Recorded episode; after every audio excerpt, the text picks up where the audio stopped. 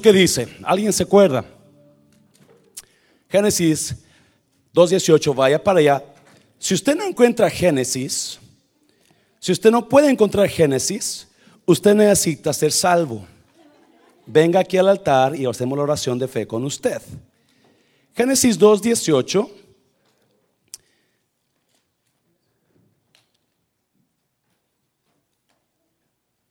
hemos estado hablando todo este, estas noches desde diciembre para acá sobre que alguien se acuerda. Santo. Sobre las águilas, se les quedaron las águilas. Por lo menos algo latino. Sobre las relaciones, ¿se acuerda? Sobre nuestras relaciones. Todas estas noches, los domingos en la noche, hemos estado hablando sobre nuestras relaciones, ¿verdad? Y claro que sí, hace dos domingos hablamos sobre la diferencia entre águilas y gallinas. ¿Mm? La mayoría parte de las personas que vienen en la noche son águilas, amén. Los que no vienen en la noche son gallinas. No se crea, no se crea. Génesis 2:18, ¿qué dice ahí la palabra? Y dijo Jehová Dios, no es bueno que el hombre esté como. No es bueno que el hombre esté solo le haré ayuda idónea para él. Padre, bendigo tu palabra en esta noche en el nombre de Jesús. Bendigo cada persona aquí, sus relaciones, Dios, sus familias, sus matrimonios en el nombre de Jesús. Puede tomar su lugar, por favor.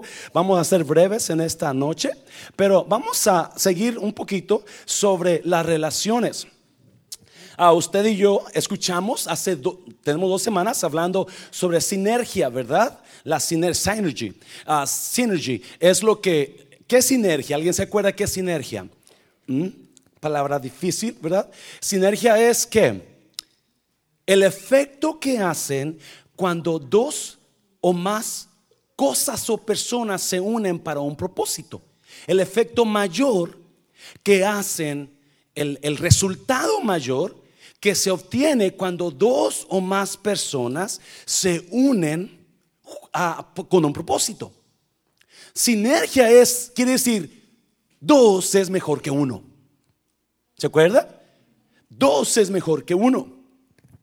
Sinergia quiere decir que usted y yo fuimos creados para relaciones. Usted y yo fuimos hechos para tener convivio con otras personas. Dios miró a Adán y Dios dijo, algo le falta a Adán, ya sé lo que voy a hacer, voy a hacer animales. No volteé a ver a nadie, por favor, ¿verdad? Y le puso animales a Adán, dijo, vas a llamarle a, esta cosa, mira, le vas a llamar yegua. Bueno, tú vas a hacer como le llamas. A este puerco, a este perro, a aquel buey, a aquel elefante, aquel. Y comenzó el trabajo a Adán. Pero por más que que, que, que, Dios le dio trabajo a Adán, la Biblia dice que Dios se rascaba la cabeza y dice, ¿qué pasó aquí? ¿Por qué Adán todavía tiene problemas? ¿Por qué lo veo cabizbajo?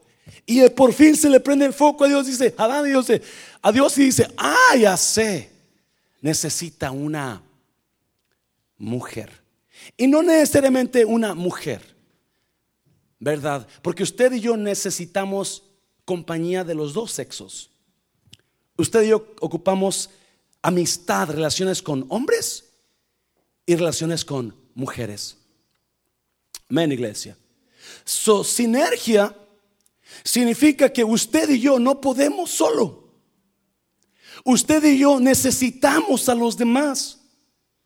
Necesitamos el hermano Mancera, yo le decía la semana pasada, hermano Mancera, y no, lo único que tiene que hacer el hermano Mancera los domingos es verse guapo y venir a predicar. Porque todo lo demás lo hace usted. Los pastores de niños se encargan de los niños, eh, los líderes de mujeres de los mujeres, las de las mujeres las mujeres, los jóvenes los jóvenes. Y, you so, todo, y, pero si yo estuviera solo, no se podría alcanzar nada de eso. Obviamente, por ahí decíamos, pues si no hay cabeza, no hay un líder, ¿verdad?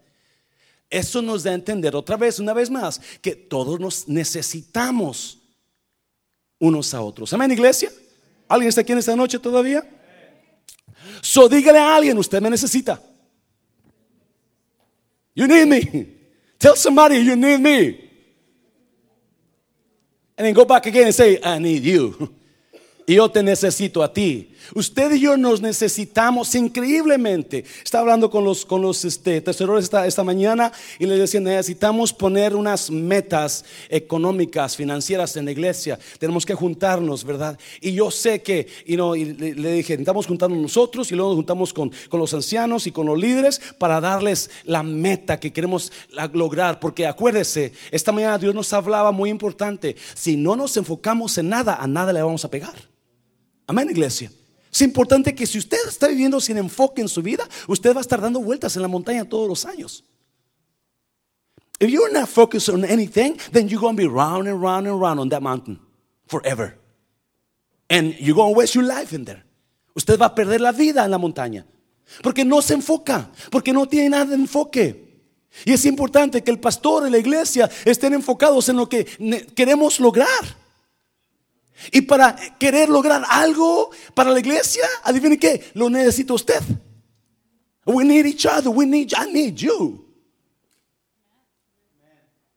So, you know, so we're going we're going we're going go back and we're going to discuss the, the, the, the, goal for the church. Vamos a, vamos a discutir los, las metas para la iglesia y vamos a ver qué es lo que nosotros necesitamos, cómo lo vamos a hacer, dónde vamos a ahorrar y toda la cosa, porque su iglesia es nuestra iglesia. Y nuestra iglesia futura para nuestros hijos y nuestros nietos. Amén, iglesia. ¿Cuántos quieren ver a sus hijos casarse aquí? ¿Cuántos quieren ver a sus hijos que sean líderes y pastores aquí? ¿Y a sus nietos? ¿Verdad que sí? Ya. Y eso estamos haciendo. Levantando una iglesia que, que va a impactar a, miles de gentes, quizás no sé cuántas personas, ¿verdad? Pero yo creo que vamos a impactar a miles de personas. Amén, iglesia. So, Génesis 2.18 dice, hey, yo te crié para relaciones con otras personas. Acuérdese, acuérdese, la semana pasada hablábamos. Sinergia significa que cuando yo me junto con usted, el resultado va a ser mejor. ¿Se acordó, verdad? La semana pasada hablábamos sobre esto, ¿se acordó? ¿Verdad? Esa ley de Dios hace años y años atrás que la puso y la estableció Dios, pero por alguna razón no la hemos captado todavía. Muchas personas piensan que pueden solos o muchas mm, organizaciones, compañías piensan que solos pueden, y les comentaba hace unos días a ustedes, los de la noche, que American Airlines y uh, US Airways, hace como unos cinco años, American Airlines iba a bancarrota. US Airways iba a bancarrota. Los dos aerolíneas estaban yendo bancarrota. Pero a alguien se le prendió el foco y dijeron, vamos a unirnos, sinergia. Y cuando US Airways and American Airlines joined together, they merged. Ellos se unieron. Entonces, adivine qué formaron. Una la aerolínea, no una, la aerolínea más grande de, del mundo. Y esa aerolínea cada tres meses está reportando las ganancias. Y esa aerolínea cada tres meses reporta los billones con BD. No burro, bueno. Con BD, bueno. Porque eh, estaban solos, pero un día alguien se prendió el foco y se acordó, quizás era cristiano, y dijo, hey, Eclesiastés 9 dice que mejor son dos que, hello. Let's join together. Let's merge. Let's become one. Y es por eso, y ahora la línea más grande y una de las que están haciendo más dinero del mundo. ¿Por qué? Porque la palabra de Dios nunca falla. Qué precioso. Dale un aplauso fuerte, Señor. Ay, es. Dios nunca falla. Por eso me gozo con los que se acaban de casar. Porque en cuanto se casaron, su vida mejoraron. Amén, iglesia. Yes. Y yo sé que está pensando. Usted que tiene 50 años de casado. Pues la mía, pastor, se empeoró con este viejo. No, usted lo empeoró.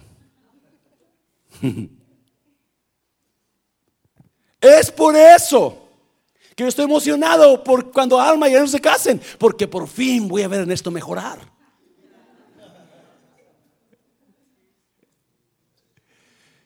No, Claudia faltan unos 20 años todavía para Claudia, ¿verdad? Pero. Pero la meta, la, el plan de Dios, cuando dijo, mejor son dos que uno. ¿Y por qué son mejor dos que uno? Porque tienen mejor que paga de su trabajo. Todo le debe ir mejor. puede, debe funcionar mejor, porque ahora son dos. Antes era uno, ahora van a mejorar. La intención de Dios es que cuando usted uh, no, encuentre su media naranja, encuentre una persona, encuentre un socio, encuentre un ayudante, su vida mejore. Es por eso que es tan importante las relaciones. Son tan importantes. Y el hablar de las relaciones. Por eso la iglesia, ¿verdad? Mucha iglesia no, no, no habla de esto. No habla de relaciones. Y, son la, es la, es la, es, es, la esencia de la iglesia. Las relaciones entre unos y otros. Amén, iglesia. Mucha gente viene aquí, no por verme ahí escuchar, o, verme, o, no, no, viene porque usted los quiere y se habla con usted y, y la, la, la, y vienen por usted. Ese es el poder de las relaciones vamos a ver, si son tan importantes las relaciones, rapiditamente, vamos a mirar a, cuatro tipos de personas que usted necesita en su vida. Amén, iglesia. Cuatro tipos de personas que usted necesita. Y quizás Dios ya se las puso, casi estoy seguro que Dios ya se las puso, pero algunas de ellas usted le está huyendo. No, no, no, mire, esas personas son importantes en su vida. Amén, iglesia. O quizás algunas de ellos usted está diciendo, nah, a mí vea que esa persona no me quiere. Bueno, vamos a mirar por qué son tan importantes. Rapiditamente vamos a ir a la, a la Biblia. Cuatro tipos de personas que usted necesita en su vida para que pueda mejorar su vida, para que pueda mejorar su, su, su futuro, su casa, su, su persona. Usted necesita este tipo de personas. Amén, iglesia. Número uno. Vamos a Vamos a Ruth, capítulo 1, versículo 15. Ruth está increíblemente rico en relaciones, ¿verdad? Ese es uno de los, Alma y Ernesto, son los, uh, los libros que estamos leyendo en el colegio. Uh, estamos leyendo la Ruth, you know, el loving, el loving, oh, no sé, una relación amorosa, algo así se llama el libro, de Story of Ruth. Ajá. Ruth. Vamos a ir a Ruth capítulo 1 versículo 15 al 17. Vamos a ver el primer grupo de personas que usted necesita. Ruth capítulo 1 versículos 15 al 17. No le mandé las, las, so me está durmiendo Haxia ahora. A ver, Haxia, despierta, mija.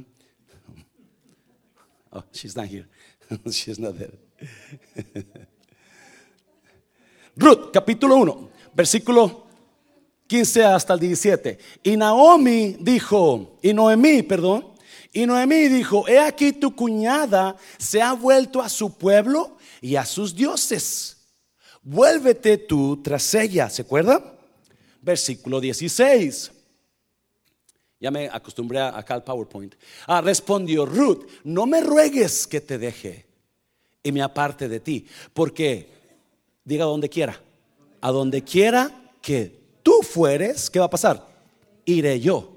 Y donde quiera que vivieres, viviré. Tu pueblo será mi pueblo y tu Dios mi Dios. Wow.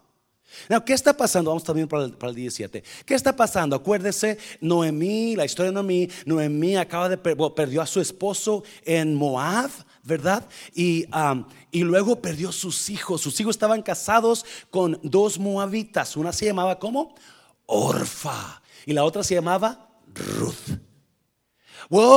Cuando murieron los hijos, Noemí les dijo, ok, mijas, pues aquí se quebró una taza, cada quien para su casa, ¿verdad? Y, Orfa dijo, no, yo me quiero quedar contigo, es que mira, la, la, la, la, la, la. Y, y este, y, pero al final dijo, ok, pues sabes que uh, Noemí, te quiero mucho, pero ahí te guacho, cucaracho. Es lo que le dijo Orfa, no le dijo así, ¿verdad? Pero se despidió de ella.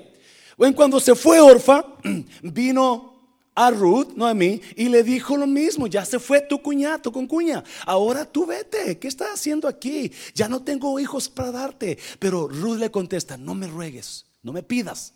Shut up, don't you ask me that no more. No me digas que te deje, porque no me voy a ir, no te voy a dejar. Qué bonito, ¿no? I'm not going to leave you. I'm going to stay right here with you. I'm going to go wherever you go. I'm going to worship wherever you worship. I'm going to be in the town you die. I'm going, to I'm going to die right there with you. Y mira, versículo 17. Donde tú murieres, wow, mire, moriré que yo. Y allí seré sepultada. Así me haga Jehová y aún me añada que solo la muerte hará separación entre nosotras dos. ¡Wow! ¡Qué precioso, ¿no? Su primer tipo de relaciones de, personas que usted necesita en la vida, en la vida son confidentes. Son personas que están con usted por usted. Son personas que no, no lo van a dejar. No importa si hay infierno, si hay gloria, no importa si llueve o está caliente, no importa si neva o, cae hielo, ellos van a estar con usted. Ruth era una confidente. Naomi, don't you ask me no more. I'm not leaving you. I'm gonna die right there with you. That's you going, you going north. I'm gonna go north with you. You going south. I'm gonna go, go south with you. I'm gonna be right there with you. Yo estar contigo donde tú vayas. Nada me va a separar de ti. Si los confidentes son personas que por alguna razón se, se, se, se, entrelaz, entrelazaron con usted y se, conocieron con usted y, y, y, les, los, los, lo quieren. They just love you for who you are. Ellos te aman por como usted es. No por lo que da, no por lo que hace, no por lo que trabaja, no porque los apapacha. No, no, porque así es un confidente. Y usted siente, usted sabe, hey, esta persona me quiere. Esta persona me estima. Siempre está dando, siempre está ayudando, siempre está llamándome, siempre está y nos dándome palabras. Si me, en Navidad me trae mi chocolatito. Esos son los confidentes. Personas que les interesa a usted. Personas que lo van a ayudar. No, escuche bien, los confidentes también son personas porque lo conocen y lo quieren. Son personas que le van a hablar duro. Hello, iglesia, ayúdame aquí. Son personas que le van a hablar, no, eso no está bien. Eso está mal. Y esas personas, usted necesita y no abrazarlas y, aceptarlas y, tenerlas en su vida. Son tipo mentores. Diga mentor conmigo. Cada persona aquí necesita un mentor.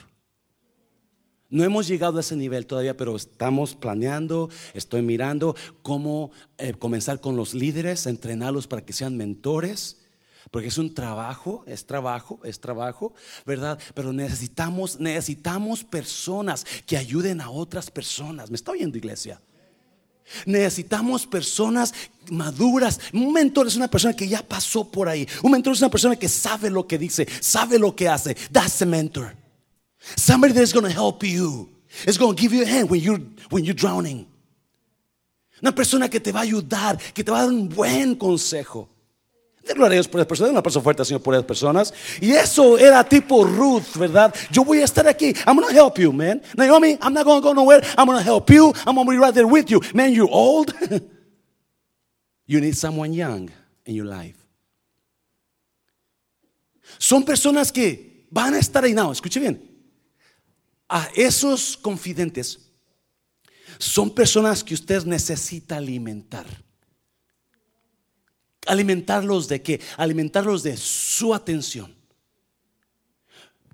Ellos, los confidentes, necesitan de usted.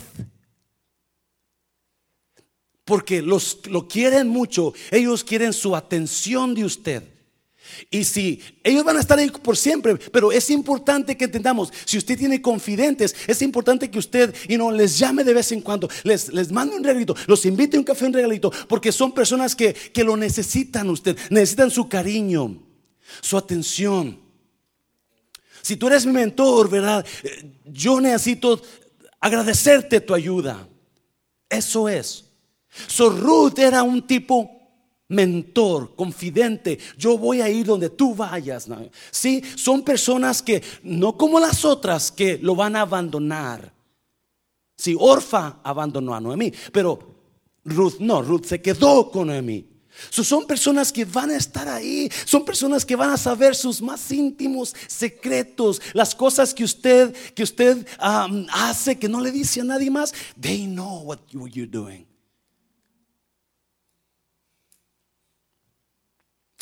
Y es importante que cuando usted tenga un mentor, si usted es mentor, no diga las cosas de ese confidente a otras personas.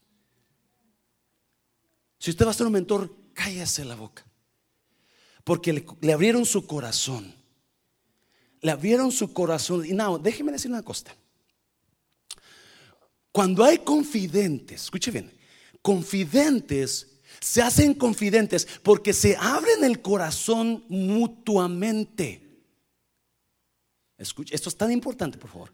Porque hay gente que solamente quiere que usted le cuente sus cosas. Y quieren sacar todo de usted. Pero ellos nunca le dicen nada de ellos a usted. Sus confidentes son personas que, hey, yo te abro el corazón, tú me abres el corazón a mí.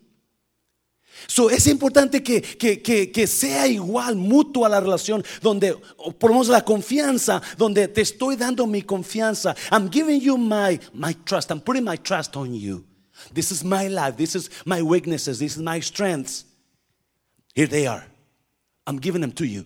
Estas son mis, mis debilidades, mis fuerzas, ¿verdad? Mi, mi, mi, eh, aquí está. Te lo estoy poniendo en tu mano. Y cuando usted ¿Se ha dado cuenta cuando usted empieza a pelear con alguien, verdad? Y, quizás no conoce bien a esa persona, pero de repente usted le cuenta algo quizás un poquito íntimo, un poquito de usted personal y la otra persona responde de la misma manera. Porque confianza llama confianza. Trust Trust always brings back trust to us. Confianza llama confianza. So, para que, si usted va a ser un confidente, siempre acuérdese, si yo quiero ayudar a esta persona, tengo que abrir mi corazón a ella para que ella se abra conmigo. Y eso es bien bonito. Eso es bien. Hace un, tiempo atrás, una persona me confió unas cosas, ¿verdad? Y, y a mí como que, ¡pum, pum! Ah, me, tambaleó un poquito por las cosas que me confió, porque uno los quiere, ¿no? Y este, y me dijo, pastor, perdone si lo voy a sentir mal con lo que le confié, pero si usted quiere ya no le confío nada más. Y enseguida dije, perdóname, gracias por abrirme tu corazón. Esto y esto y esto es lo que vamos a hacer, ¿qué te parece? Para ayudar a esta persona a mejorar, you? Pero es tan importante que entienda, confidentes no hay, no se dan en los árboles. Jesús tenía, ¿cuántos tenía? Tres. Él tenía un montón de amigos, pero no eran tres. ¿Quiénes eran? Jacob, Pedro y Juan. Y él iba a la montaña con ellos, lloraba con ellos, ¿se acuerda? Cuando eran casos serios de oración, ¿se acuerda cuando la niña estaba muerta y toda la gente le decía, papá de niña, ah, está muerta ya? Y Jesús decía, no está muerta, está dormida. Y cuando toda la gente se burlaba y Jesús dijo, saquen a todo este mundo, solamente déjenme a Juan, Jacobo y Pedro. ¿Por qué? Son, son personas íntimas de confianza. Usted necesita por lo menos tres de ellas. Jesús tenía tres. Pero ya con una le hace. La paso fuerte, Señor, es la fuerte, Señor. Número dos. So, acuérdese, primera persona, usted necesita esa persona. Y si usted está casado, usted necesita confidentes. I'm telling you, if you're married, you need mentors. You need mentors. I am sorry that we don't have them for you here. We might have a few of them, but not a lot of them. But we're working on it. Si usted está casado, usted necesita confidentes, personas que le ayuden. Oh, créame, créame, créamelo, iglesia. Si usted está casado, necesita desesperadamente tener otra parejita con quien correr, no con mamá, no con papá, no con hermano, con mi cuñado, con correr. Mira este problema en mi, en mi matrimonio, ¿cómo le hacemos? Por eso es importante que usted, hermano y hermana que ya están más grandecitos en Cristo, crezcamos ese nivel. Y es la meta, es la meta, ¿verdad? Donde, ok, vamos a ser mentores, donde yo puedo decir, tenemos 100 grupos de mentores, ya, 100 parejas de mentores. Imagínense qué bonito, ¿no? Donde va a haber personas en la iglesia donde vamos a agarrar una parejita aquí, otra allá y otra allá, y esto se va a reproducir. ¿Sabe una cosa que me encanta ahorita? Nuestra iglesia está mirando frutos nuevos, donde gente que creció en la iglesia está casándose Gente que ya tiene conocimiento, que ya están casándose y yo los miro unos excelentes futuros mentores por ellos. La fuerza fuerte, Señor, lo fuerte al Señor. Aleluya. La número dos.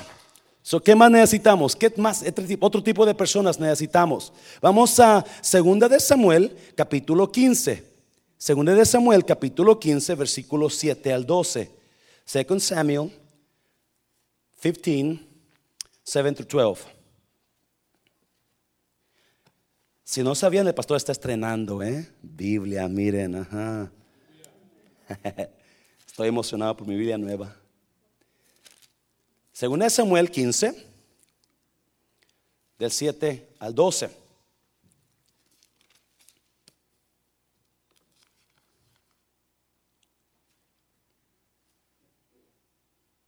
¿Estamos ahí? Al cabo de cuatro años, aconteció que Absalón dijo al rey, yo te ruego, me permitas que vaya a Hebrón a pagar mi voto que he prometido a Jehová.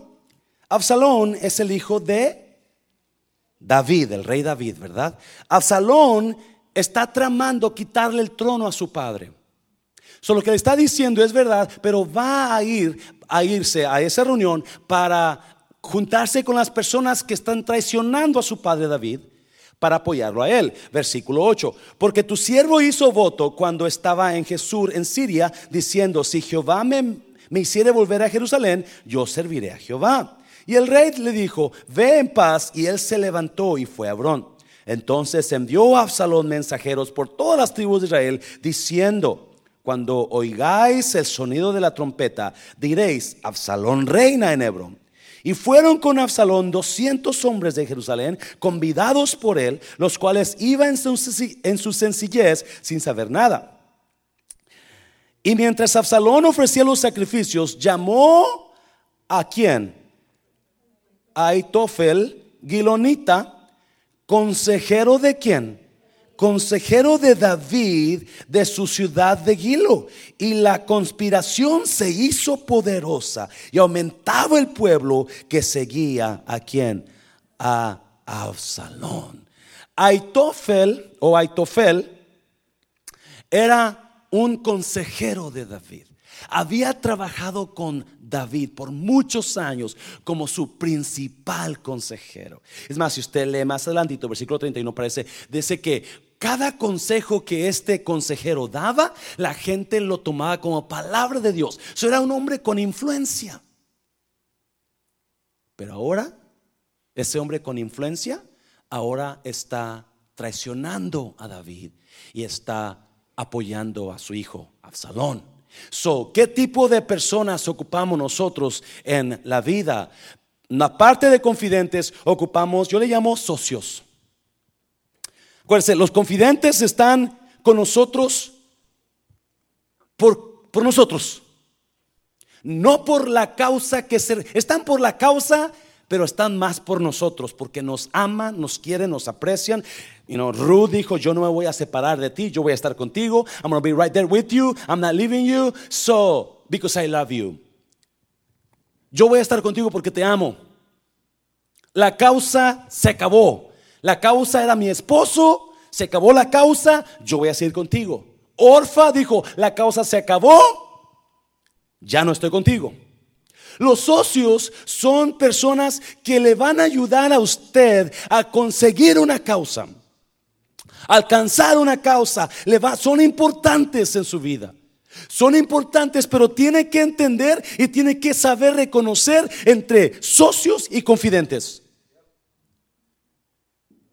Porque los socios no están ahí con usted por usted. Están por la causa que usted sirve. Que ellos están de acuerdo y le están ayudando. So, por un tiempo, ellos van a llegar a su vida por un tiempo. Pero en cuanto la causa cambie o se termine o cuando se levante alguien más, muy probablemente lo van a dejar.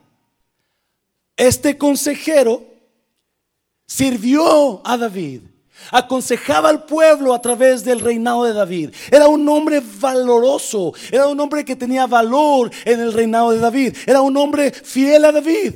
Pero en cuanto Absalón se levantó, él miró la oportunidad. No, con David había otro consejero. No me acuerdo su nombre, ¿verdad? Pero los dos, pero Aitofel era el mejor, el mayor.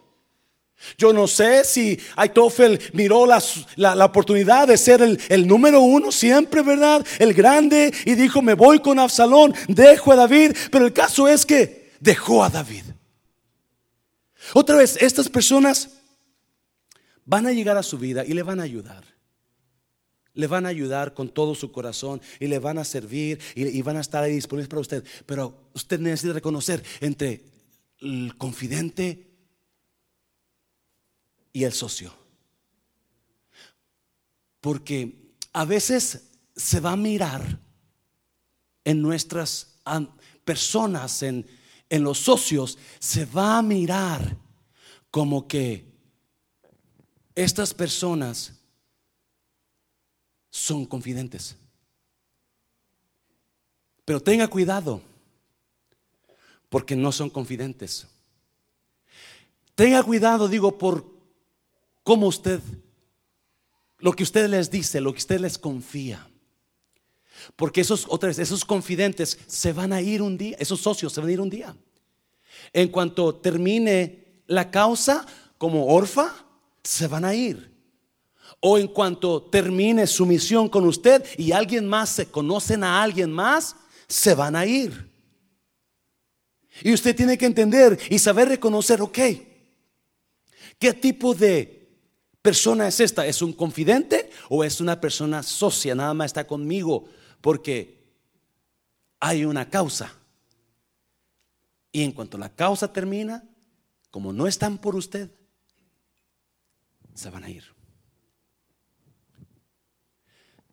So tenga cuidado. ¿Y cómo, cómo yo sé si esa persona es un confidente o es un socio? Una persona, cuando es un confidente, esa persona va, usted va con esa persona y le dice, ¿sabes qué? Me promovieron mi trabajo y me dieron 5 dólares de aumento por hora. Su confidente, ¡yeah! Vamos a celebrar. Pero cuando usted a sus socios dice, me promovieron, me dieron 5 dólares por hora más. ¿Y por qué no al otro que se ve más importante que tú? Van a, en su cara se va a notar que no están felices de que usted le está yendo bien. En su cara se va a notar que, hey, yo soy mejor que tú, ¿por qué a ti y a mí no? So, usted va a poder ver los confidentes cómo le van a ayudar los socios Acuérdese, el confidente siempre va a estar ahí ayudando. Lo que usted necesite, ahí va a estar. Lo que ellos puedan dar, ahí va a estar. Los socios no. Son medidos. Nada más hago lo que tengo que hacer. Porque no están por usted. Nada más, nada más estoy cuando debo de estar. Porque no están por. Alguien dice amén en esta noche. Hazlo fuerte, Señor, hazlo fuerte, Señor. So tenga cuidado con los, con los socios, porque acuérdese, se le van a ir. Un día se le van a ir. Y no tiene nada de malo. Si a veces nos molestamos, yo siempre digo, ¿verdad? Yo quiero que todo mundo que entre aquí se quede aquí para toda la vida. Yo quiero que usted se muera aquí y quiero verlo morir primero que yo, ¿verdad? I'm just kidding, okay. Pero la realidad es que no. Acuérdese, Juan dice así, salieron de nosotros porque no eran de nosotros. Porque si hubieran sido de nosotros, se hubieran quedado con nosotros. So, hay personas que no se van a quedar con usted porque no son de usted, no están con usted, están por la causa. Déselo fuerte al Señor, por favor, déselo fuerte. Número tres, y esta quizás se va a sorprender usted. Hechos capítulo 28, del 1 al 6. Hechos del 1 al 6. Vaya para allá, por favor.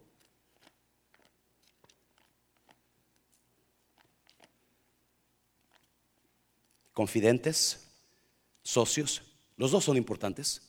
Unos son para siempre, otros son por un tiempo mientras hay una causa. Unos están por usted, otros están por lo que usted está haciendo capítulo 28 de Hechos, versículo que dijimos, del 1 al 6. Vamos a verlo por aquí. ¿Estamos ahí, iglesia?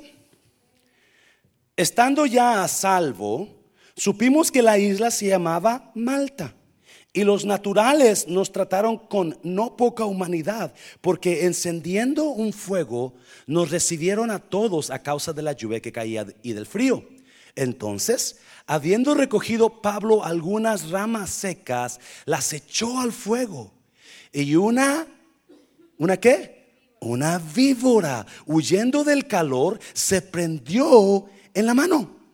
Cuando los naturales vieron la víbora colgando de su mano, se decían unos a otros, ciertamente este hombre es homicida, a quien escapado del mar, la justicia no deja vivir. Pero él, sacudiendo la víbora en el fuego, ningún daño padeció. Ellos estaban esperando que él se hinchase o cayese muerto de repente, mas habiendo esperado cuánto mucho y viendo que ningún mal le venía, cambiaron de parecer y dijeron que era un Dios. ¿Alguien se acuerda de esa historia, verdad? Bueno, el tercer grupo de personas que usted necesita son críticos. Los críticos son las viboritas de nuestras vidas. Los que están escondidos en el matorral, nada más mirando qué hace usted. Están escondidos, no salen. O no se muestran como son. Se muestran amables, siempre. Dios lo bendiga, hermano. Dios bendiga, pastor. Pero hasta ahí son críticos. Son personas que están mirando cómo actúa. Son personas que van a hablar de usted en cuanto tengan una oportunidad. Y eso usted y yo lo necesitamos, iglesia. Dígame, por favor. Personas críticas son las que me van a ayudar a mí a ver mis errores. Sí, me lo van a hacer ver de una manera incorrecta. Pero me van a, me van a poner a orar más fuerte. Me van a poder orar, a orar cuando yo necesito que quizás, ay Dios mío, esta persona dijo esto, ¿cómo estará mi corazón, Dios? Porque así soy yo, déjeme decirle, si hay alguna cosa que dicen, si hay algo que está mal, enseguida yo digo, ¿qué es lo que hice mal? ¿Me está oyendo iglesia? ¿Qué es lo que yo estoy haciendo mal? Dios, what am I doing wrong? Did I mess up somewhere, God? Oh, he's saying these things. how's my heart? Los críticos son valiosos en su vida. Quizás usted no los quiera mucho por lo que dicen de usted. Quizás usted los odia, pero no los odie. vamos a mirar unas cositas de los críticos. Son los que están en el matorral esperando, esperando. Y son los que de repente, wow, tiran la mordida. Hmm algunos no solamente muerden, algunos se le prenden y se cuelgan de usted. ¿Cuántas personas tienen colgadas a usted esta tarde? Donde es difícil soltarlas. Ya se le prendieron y ahí están todos los días, ahí dando guerra. ¿Sí o no? ¿Viste? otra vez la hermana. Ay, Dios mío. Ya se le prendió. Son críticos, son personas que se le van a prender en cuanto usted se acerque al fuego. Dice que Pablo llevaba leña al fuego. Y cuando, cuando, cuando esa, esa, el Pablo iba a tirar la leña, la, la víbora, ¡pum! se le acercó. Y se le prendió. Son, obviamente, son personas que están a su alrededor de usted. No están con usted ni por usted. Ellos llegaron a usted por alguna razón, pero son críticos, son víboras, víboritas para decirlo más limpio, ¿verdad? Donde están, están listos para morder, están listos para atacar, están listos para... Esas personas, acuérdense, no les gusta el triunfo. No les gustó las víboras que Pablo saliera ileso del mar. Si usted mira la historia, capítulo 28 y 27, ¿verdad? Pablo naufragó cuando iba hacia Roma, ¿verdad? Y casi se ahogan, pero cuando, cuando llegaron a la isla de, ¿cómo se llama? Malta, ¿verdad? Este, de una u otra manera salieron. La víbora no le gusta que usted triunfe. La víbora no le gusta que usted sea una persona triunfadora. Es más, van a estar hablando de usted con la, con la intención de que usted caiga, que usted, que usted falle, que usted todo lo que está haciendo no trabaje. Eso es importante que entendamos. Con los críticos los necesitamos porque nos ayudan a mejorar. Nos ayudan a orar más, nos ayudan a, ver nuestras vidas porque van a hablar de usted. Van a hablar, van a hablar veneno de usted. Y use eso para, para, para, para, you know, para, para chequear si usted, wow, what am I doing? You know, why is he saying that? Lord, am I, am I, am I that bad? Ah, ¿De verdad soy tan malo así como esa persona está diciendo? Son, son personas porque están enojadas. Porque usted salió del mar y no le pasó nada en el mar. So, quieren you know, envenenarlo. Alguien, déle un plazo fuerte, Señor, por favor. Me está mirando como que. Pero los necesitamos. Los necesitamos. No, y no. ¿Cuál es la manera más correcta de callar a mis críticos? ¿Hablando mal de ellos? ¿Peleando con ellos? ¿Ah? Acuérdese, la manera más correcta de callar a un crítico es a través de teniendo éxito en su vida. Porque más éxito tiene, más se van a dar cuenta, wow, yo pensé que iba a caer. Yo pensé que no lo iba a hacer. Yo pensé que iba a acabar. Yo pensé que cuando me fui, él iba a caer todo. So cuando, si usted se da cuenta, dice la Biblia que cuando le mordió la víbora a Pablo, ¿verdad? Ah, los, los indígenas de ahí dijeron, wow, esa víbora es súper venenosa. Y esperaban que cayera muerto. ¿Se acuerda? Esperaba que enseguida cayera muerto Pablo. Y cuando la mordió la víbora, todos comenzaron a decir, ay, para mí que este hombre es un rapista, es un, es un asesino, es un malhechor. ¿Se acuerdan? Todos dijeron, porque algo si no la hizo en el mar, si salió del mar, ¿verdad? Salió del mar bien, pero ya hasta acá lo sigue su maldad, que tanto que la víbora lo está mordiendo, es porque algo anda mal con este hombre. Y comenzaron a hablarse unos a otros. Usted vea lo que leímos ahorita. Y comenzaron a decir, este hombre es, un pecador, este hombre es un malhechor, este hombre es esto, este hombre. Y Pablo no dijo nada. Amén, iglesia. Pablo se quedó callado con la víbora agarrada. No dijo nada, se quedó callado porque así es como se enfrenta a los críticos, así es como uno les responde, ¿verdad? No diga nada. ¿Tiene uno ganas? Yo sé dos o tres, cuatro verdades de la persona, yo las voy a decir. Bobo, shut up. No diga nada. Porque la clave es en que Dios bendiga lo que usted está haciendo. Y si usted se da cuenta, cuando pasaron tiempo y esa y Pablo siguió practicando como si nada y él sacudió la víbora en la lumbre y se quemó la víbora, ¿verdad? Y, y de repente cambiaron de opinión y dijeron, wow, entonces este hombre debe ser un Dios. ¿Se fija? El éxito es la manera más sencilla y más normal y más bonita de callarle a la boca a los críticos. Y es más, los críticos, quieran o no, nos dan una adrenalina para triunfar, ¿sí o no, iglesia? Dentro de nosotros queremos hacerles saber que, hey, Dios está con nosotros. Dios está conmigo, no es por mí. So Dios Tú glorifícate en lo que estamos haciendo. Aquel dice esto, aquella dice lo otro, aquel dice lo otro, aquel está atacando lo otro, pero yo me quedo calladito. Deja que tú obra a Dios, tú levanta a Dios, tú exalta a Dios. Y es lo que pasó con Pablo. Y cuando miraron que no cayó muerto, dijeron, wow, este no es malhechor, este es Dios. Algo está pasando con este hombre. Y es lo que nosotros debemos hacer cuando nosotros nos atacan.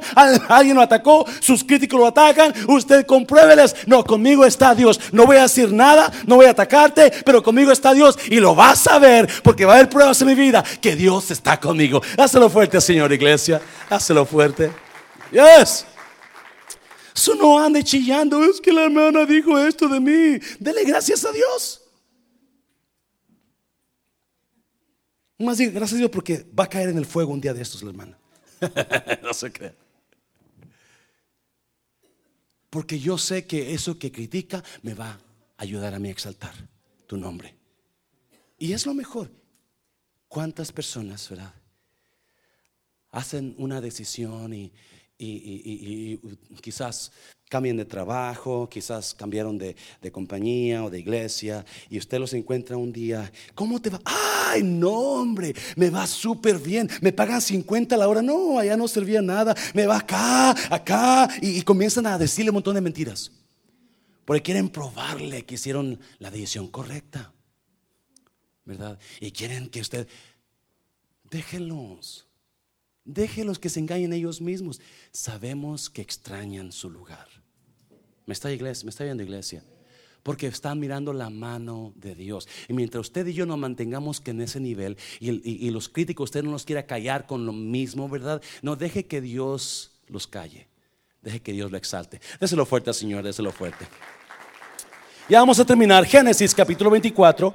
Génesis 24, otro tipo de personas otro tipo de personas que usted necesita en la vida. So, miramos a los confidentes y para mí esos son tan importantes los confidentes que son tipo mentores, las personas que usted va a abrir su corazón, personas que van a estar con usted hasta la muerte. Y luego siguen los socios, esas personas que también están por un tiempo, pero le van a ayudar, le van a ayudar. Ah, en, una causa, en la causa de usted. No están por usted, pero están con usted por esa causa. Y mientras usted esté en la causa, van a estar ahí. Cuando la causa se acabe, se van a ir, acuérdese. Es importante que no nos confunda con confidentes. número 4, Génesis 24 del 10 al 27. Va a estar larguito, pero ya terminamos con eso, santo. Génesis 24 del 10 al 27. ¿Estamos ahí?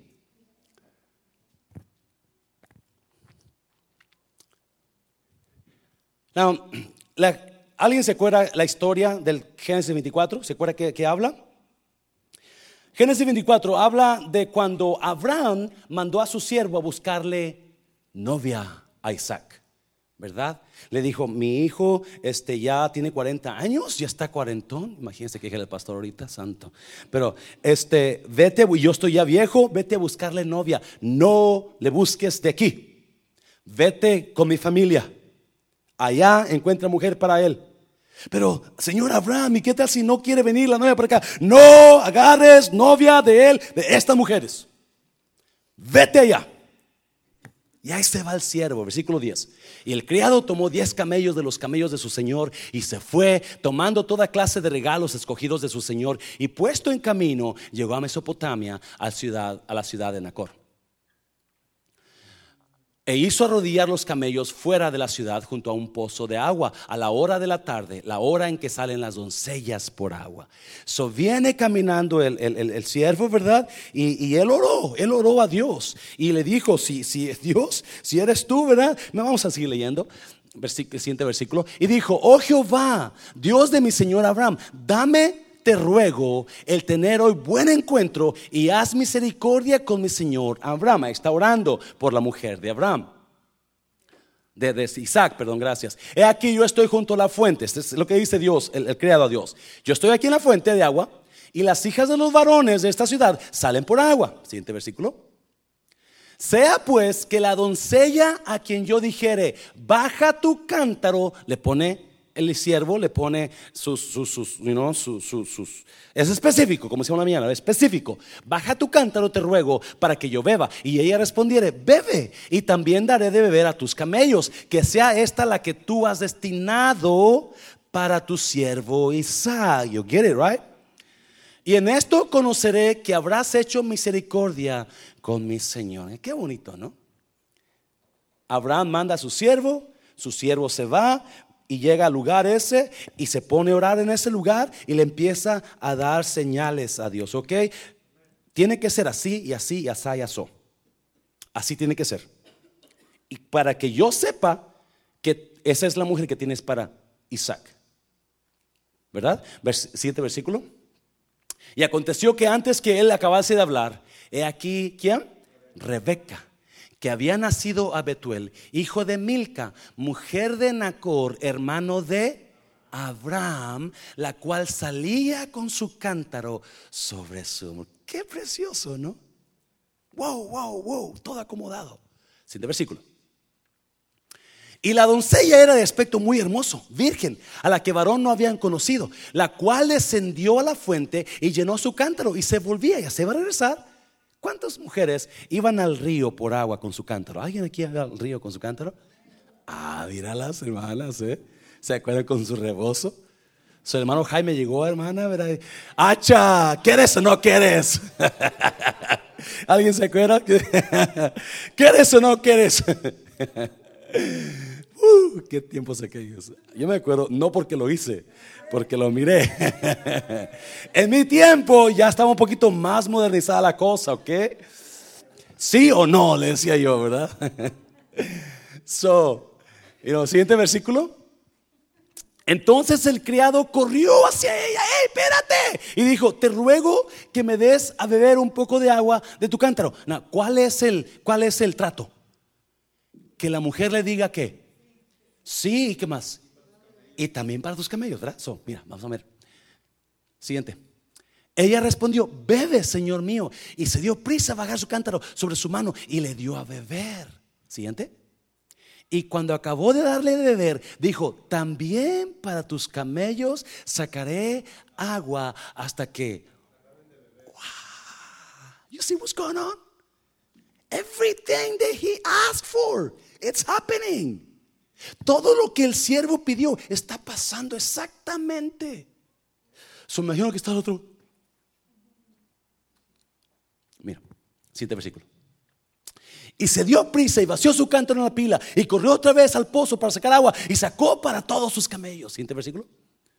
Y el hombre estaba anonadado, maravillado de ella, callando.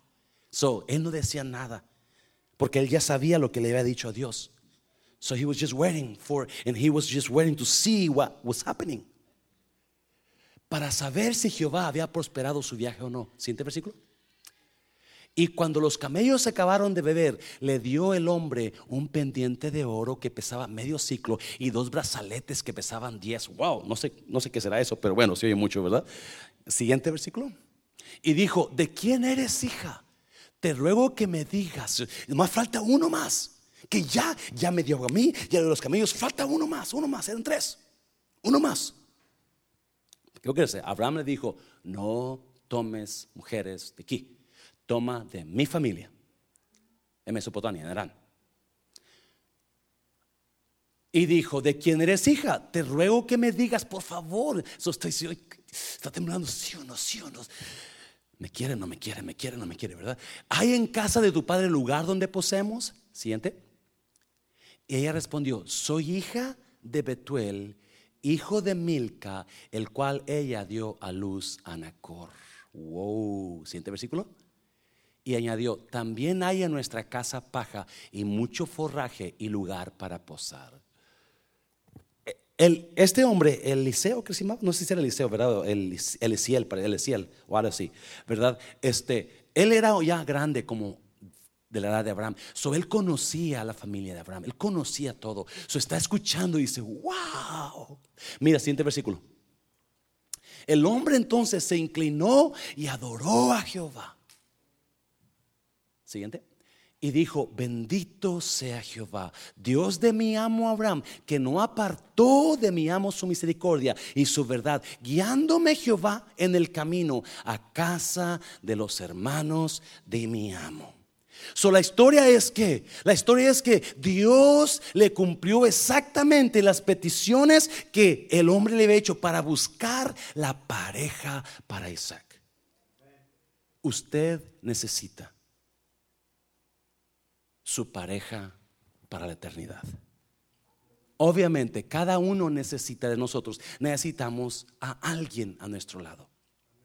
Now, es obvio, ¿verdad? Es obvio que algunos todavía no la encontramos, pero cada uno necesita su pareja para eterna.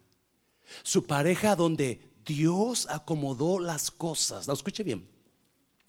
De acuerdo a la Biblia, nada, y eso lo, lo enseña, nada pasa por accidente. Todo lo que pasa está permitido o es por la voluntad de Dios. No cae de una hoja de un árbol, sino dice la palabra de Dios. So, ¿Cuántos de ustedes se, se conocieron? Quizás usted ya tiene su pareja, usted ya tiene a alguien con usted y usted no ha entendido todavía cómo Dios trabajó para juntarlos. Cómo Dios, quizás yo no sé cuándo se miraron, porque la Biblia habla cuando se conoció Isaac y Rebeca. Y enseguida Rebeca miró y preguntó, ¿quién es aquel? Aquel es mi siervo Isaac, tu futuro esposo. Wow, y enseguida se cubre hubo un clic enseguida porque todo estuvo acomodado por Dios. Y yo le digo en esta noche, quizás, ¿por qué le estoy diciendo esto? Porque quizás algunos de ustedes no están valorando, no están valorando lo que Dios les ha dado. Pero acuérdese, quizás, y yo sí creo así, yo creo que nada, nada pasa sin que Dios lo permita. So, nada pasa por accidente. Quizás usted miró a su pareja, ¿verdad? Y algo pasó ahí, algo, cada quien tiene su propia historia cómo se conocieron, cómo se trataron, qué fue lo que pasó. La primera sonrisa, el primer señal de ojo. El primer saludo, ¿verdad? La primera llamada de teléfono, algo pasó ahí porque nada pasa por accidente. So, usted, usted entienda, no valore lo que usted está, lo que Dios le ha dado, valore a esa pareja que usted tiene y cuídela, guárdela, porque por algo los puso Dios juntos. Sí, el, siervo de Abraham, él, él, llevaba una misión y él la puso en la mano de Dios. Y la misión era encontrar la futura esposa para su señor Isaac. Eso es lo que hace este hombre y se pone a orar a Dios: Dios, dame esto, esto y esto. ¿Y qué pasa? Dios le dio esto y esto y esto. Y yo estoy con todo seguro, con todo mi corazón, que lo que usted, la relación que usted tiene con su prometido, con su novia, con su esposo, es porque Dios así lo quiere. Nada pasa por, por algo, Dios los, los puso ¿Alguien me dice, alguien dice esta noche? Algo pasó donde Dios, pum, permitió que usted se conociera. Algo pasó. ¿Y cuántos? Quizás usted ya tiene tiempo con esa persona. ¿Y, y, y, cuánto le ha dicho? Oiga, ¿cómo se parece usted a su pareja? Usted piensa igual, usted habla igual que su pareja. ¿Por qué? Porque Dios usó, movió su mano y usted sabía, esa noche, uh, wow, pasó esto, wow, ¿por qué pasa esto? O oh, ese primer día, esa primera salida de novios, esa primera hablada de teléfono, ese, algo pasó. Y era porque era Dios trabajando en eso. Todo, nada pasa por accidente. So, dele valor y dele gracias a Dios porque Dios puso, eh, tuvo misericordia de usted y le puso a alguien para su vida. Hazlo fuerte, Señor, hazlo fuerte, Señor. Y acuérdese, nada pasa por accidente. Algo, algo movió Dios y hizo que usted se conociera con esta persona y esa cosa se, se, conocieron, comenzaron a trabajar y permitió todo esto. Cualquier cosa hubiera podido pasar, ¿verdad? Que usted se enoja, que usted se le da celos, que, lo ve hablando con otra muchacha y termina la relación, pero lo que sea, todo pasaron ustedes, todo han logrado, todo han, ahora, ahora, y, ahora están en una, relación de matrimonio, en una relación de, de noviazgo, porque Dios hizo algo en esa situación.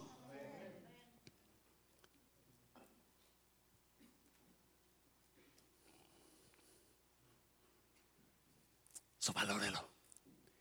Porque sabe que detrás de esa relación está la mano de Dios.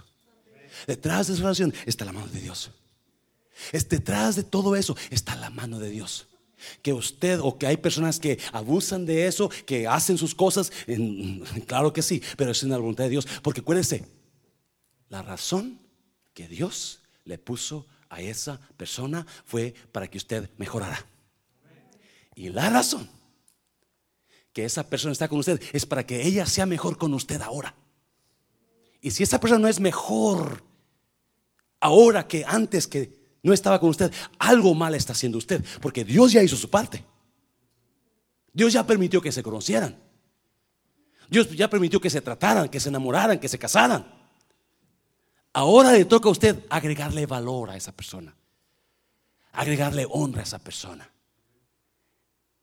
Y dele gracias a Dios por ella. Una persona fuerte, Señor, déselo fuerte al Señor. Póngase de pie, véngase al altar. Ya nos vamos, véngase al altar, iglesia. Cuatro personas que usted necesita en su vida para que triunfe, para que sea mejor. Necesita confidentes, mentores, necesita personas que estén ahí con usted, que lo amen por usted. Necesita socios, que personas que le ayuden en, en causas. Cada uno anhela eso. Necesita críticos, víboras, que lo critiquen, que lo muerdan. Necesitamos esas personas en nuestras vidas, nos hacen mejor, nos ayudan a crecer, nos ayudan a meternos más con Dios. Y necesita personas de destino, personas de destino, personas que van a estar con nosotros. Las personas que no están con nosotros no son personas de su destino, por eso se van, por eso lo dejan. So no llore cuando se vayan. Duele, o llore, pero no les llore mucho tiempo. Dios le dijo a Samuel, ¿por qué lloras a Saúl? Ya, tienes, tiene años de muerto, todavía le lloras. No le llore mucho, porque no formaban parte de su vida, de usted, de su futuro. Por eso se fueron. Por eso no están con usted. Dame sol, Jesse, dame sol, por favor.